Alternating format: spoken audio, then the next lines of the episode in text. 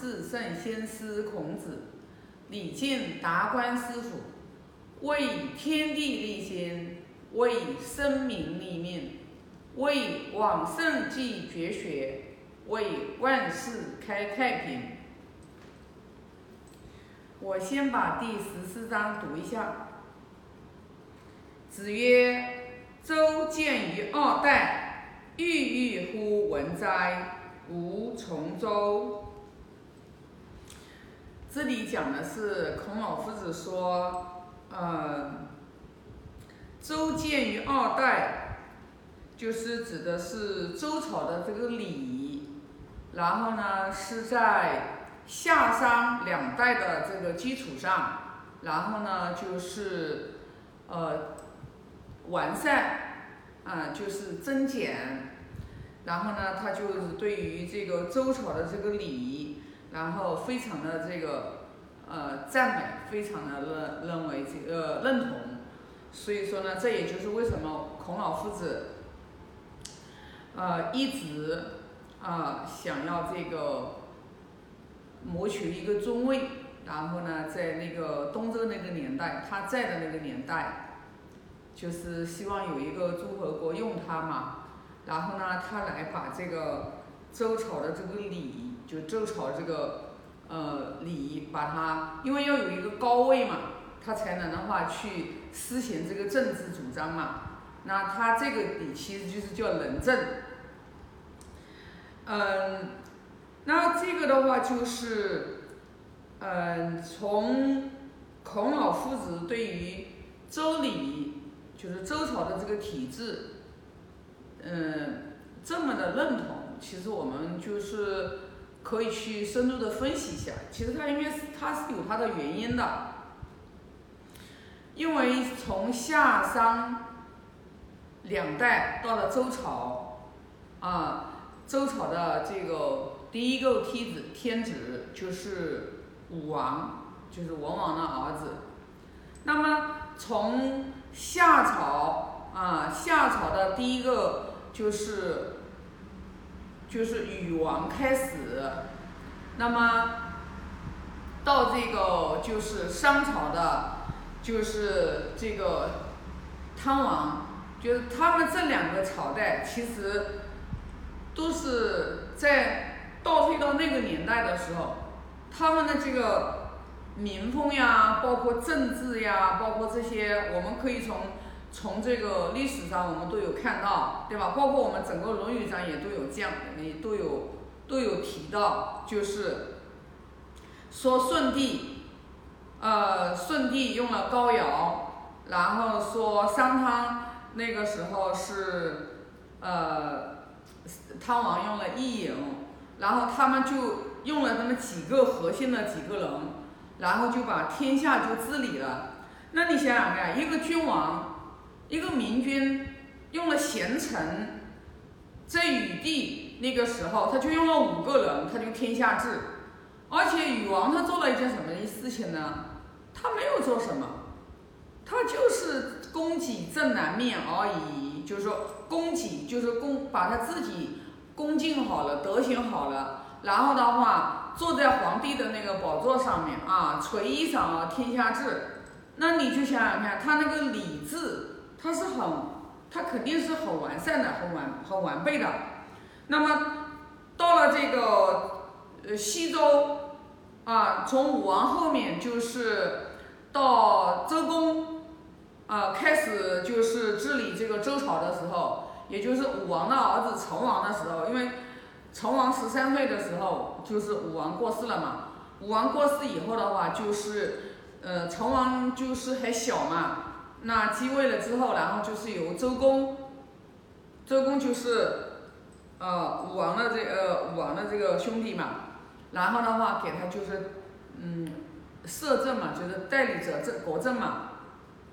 那在那个年代也是非常的鼎盛时期啊，就是成康盛世嘛，也是历史上面有有名的几个盛世，盛世王朝嘛。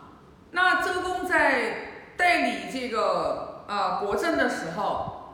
啊，他就是自己身体力行，然后呢做表率，然后一颗德行去感感召和感化。你看，就是呃，我前两节就是呃有分享过，他就是洗头的时候，呃一末三卧发嘛，就是洗头的时候去接待病人的时候，然后呢不懈怠闲尘，然后呢就是一饭三吐苦，吃饭的时候三次，然后的话就是也是去接待行程，也就是说从从这个就是孔老夫子从过往，因为孔老夫子特别就是重建周公嘛，那因为是周公到孔老夫子这里是过去了五百年嘛，所以孔老夫子是非常重建这个圣圣人的，也是一个圣人，所以说说周建于二代，郁郁勿闻哉，无从周，就是因为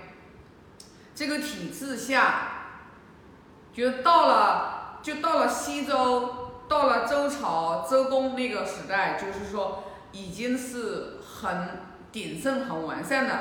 但是到了孔老夫子的东周这个时候，就周周朝已经开始没落了，慢慢没落了。从西周的最后的两个王周幽王和周厉王开始，就后面就慢慢慢慢后面就开始衰败了啊。所以在东周为什么说？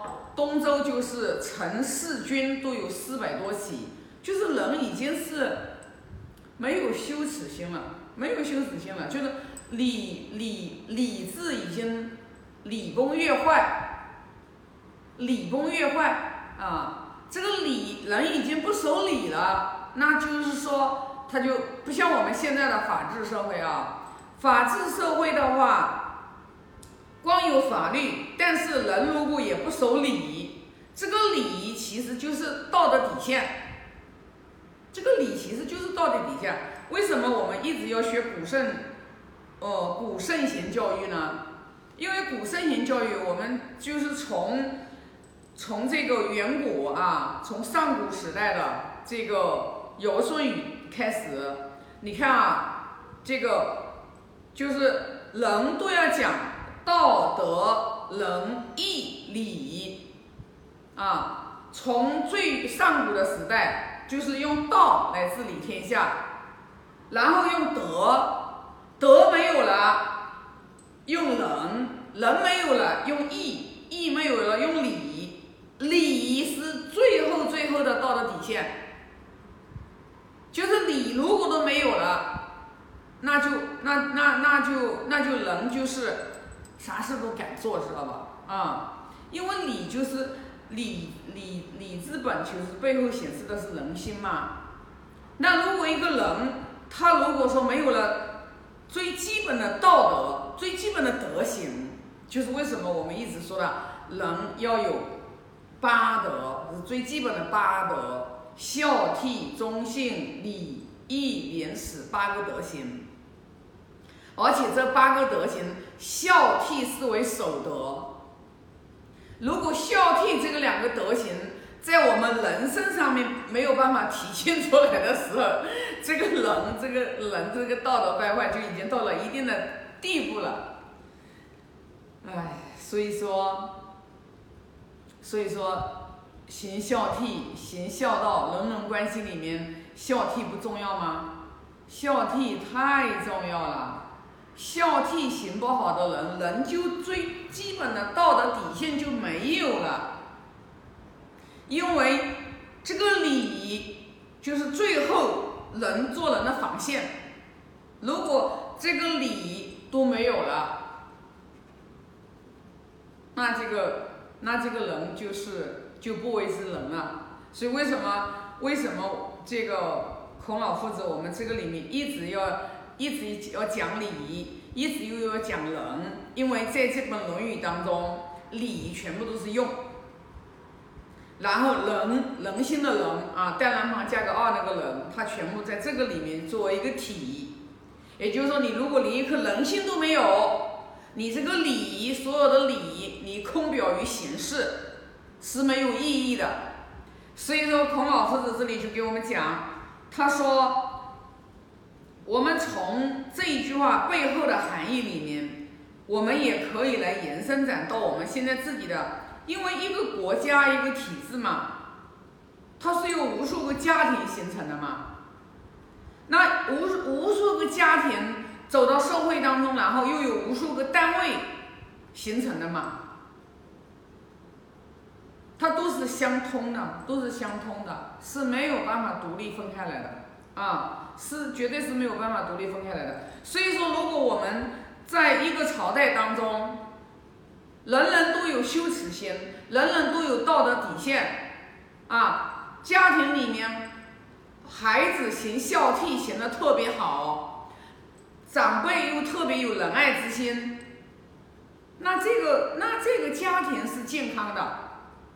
这个家庭是健康的，这个家庭培养出来的孩子，在这个社会上面，走到单位里面，他在家里面敬敬尊敬长辈啊，尊敬老人；他到单位里面一定也是尊敬领导。他在家里面行孝悌行得好，父母长辈感恩于心，然后的话想要去报答。他在单位里面一定也是一个忠臣。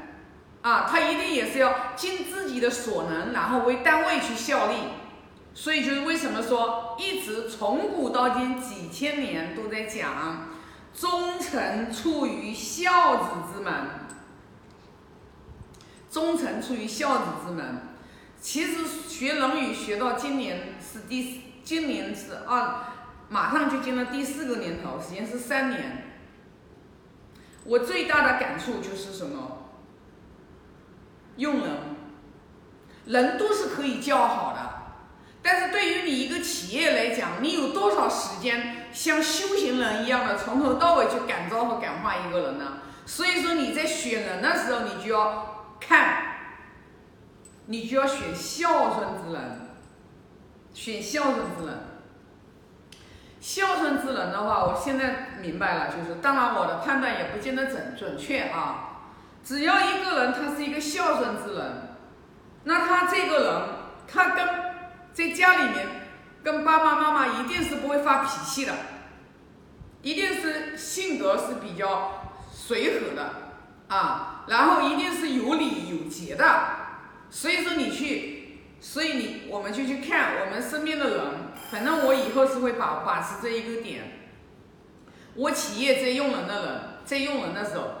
那个脾气特别暴躁的人，我就坚决不用。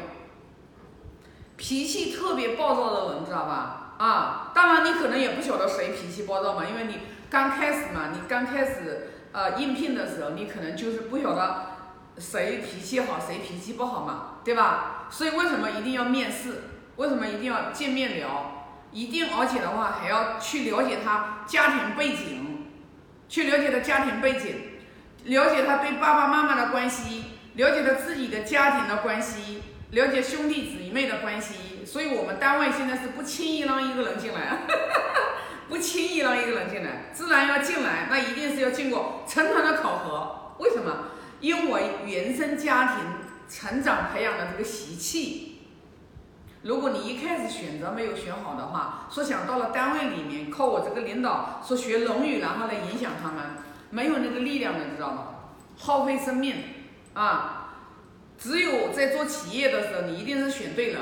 然后呢，你选对了人之后，你这个领导为正以德，你修身，你修自己的时候，别人看到了，然后你才能影响他们，你才能把一个企业一步一步往前走。否则的话，就是人不对，事不可能对，知道吧？啊，这就是我对于今天这一章的理解啊和分享。啊，我现在发个大愿啊，愿老者安之，朋友信之。